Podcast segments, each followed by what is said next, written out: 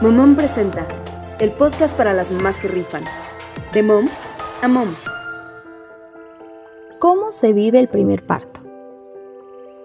Ser mamá primeriza es toda una aventura y experiencia única e irrepetible. Todo comienza desde que esa prueba sale positiva o te llegan esas sospechas iniciales de estar embarazada. Justo desde ahí inicia la aventura que para cada mujer se vivirá de manera diferente. El parto es tan solo una etapa de esta nueva experiencia que vivirás de manera única. Mamá primeriza a los 21 años. En mi caso, el primer bebé llegó a mis 21 años y con todos los síntomas posibles, que aunque me prometían iban a durar solo los primeros meses, me acompañaron todo el embarazo. Ahí fue cuando entendí por primera vez que no todas lo pasamos igual y cada cuerpo y etapa de vida hacen que cada embarazo y parto sean diferentes. Las dudas te atacan en todo momento. Aún recuerdo todas las dudas y preguntas que llenaban mi cabeza a diario. La mayoría iban enfocadas a la hora del parto. ¿Me iba a dar cuenta cuando por fin fuera hora de correr al hospital? ¿Debes correr literalmente al hospital? ¿La fuente se rompe como en las películas? ¿Cómo se siente una contracción? ¿La epidural duele mucho? Ese era un combo de dudas que venían a mí a diario y conforme los meses avanzaban y nadie me sabía explicar una contracción, la ansiedad aumentaba, hasta que un día me di cuenta que mi vientre se ponía duro y aunque no sentía dolor, había una pequeña presión en la cadera. Ya es hora. Uno siempre se prepara para ese gran día. La maleta ya estaba lista desde la semana 35. Y también fue toda una experiencia, ya que uno siente que se va a un viaje de semanas y ponemos de todo mi mejor recomendación es que consultes con tu ginecólogo u hospital cuáles son las cosas que permiten ingresar y qué te proporcionan ellos. Yo llevé pijama y bata. La realidad es que el hospital no permitía que te quitara su bata y tampoco tuve muchas ganas ya que los primeros días después del parto no quería ni moverme. En mi caso, el parto siempre fue planeado para que fuera vaginal, pero en una de las revisiones del último mes vimos que ya estaba dilatada con 5 centímetros y al revisar a la bebé el cordón se había enredado, por lo que el ginecólogo me indicó ingresar de inmediato al hospital para poder monitorear el progreso de la dilatación. Cosas que debes de saber.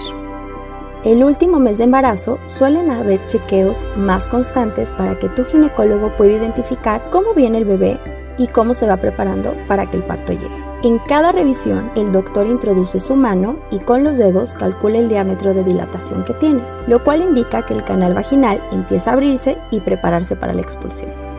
Por lo general este proceso trae contracciones y una presión fuerte que se siente muy cercana a la pelvis, ya que el bebé se acomoda de tal manera que empieza a ejercer presión. En mi caso, esta presión y contracciones no generaron dolor, solo incomodidad.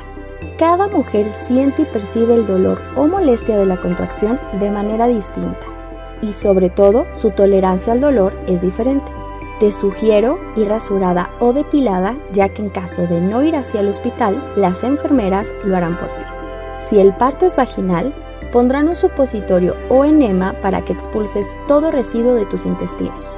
Estos datos nadie me los contó y me hubiera encantado saberlos ya que en ese momento prefieres saberlo a que te sorprenda cada paso. Mi parto vaginal terminó siendo una cesárea de emergencia ya que los signos vitales de la bebé indicaban estrés por el cordón umbilical enredado, por lo que a mis 6 centímetros de dilatación recibí la epidural ya estando en el quirófano en preparación para realizar la cesárea. Ahora pienso que hubiera sido buena idea estar informada y haber preguntado sobre el proceso de una cesárea para que en caso de una emergencia como esta no estar el triple de asustada al entrar en un procedimiento desconocido y no planeado. ¿Duele el epidural? Recuerda, cada mujer lo siente de distinta manera. En mis dos partos recibí anestesia y en ninguno de ellos sentí dolor o molestia alguna. Percibí la sensación cuando me la pusieron pero lo explicaría con un hormigueo frío en la espalda. Las incomodidades las sentí posteriores al parto, ya que a veces con ciertas posturas sentía calambres o un pequeño pellizco. Esto llegó a durar un año posterior al parto y no sucedía siempre, solo en ocasiones. Así que mi parto vaginal terminó siendo una cesárea de emergencia. En el momento no sentí dolor alguno y en mi primer parto la recuperación fue rápida aunque con dolores intensos los primeros días posteriores a la cirugía. Una vez dada de alta en el hospital, los dolores se convirtieron en molestias. Es válido tener dudas y miedos. Pregunta todo a tu médico, ya que él será quien pueda guiarte de mejor manera y explicarte los procesos de tu hospital. Revisa todas las opciones y aunque tengas algo planificado, siempre pregunta por el plan B en caso de que el tuyo no suceda.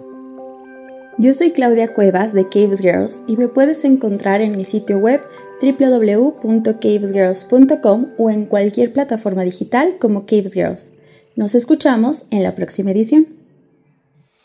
Momom presentó el podcast para las mamás que rifan, de mom a mom.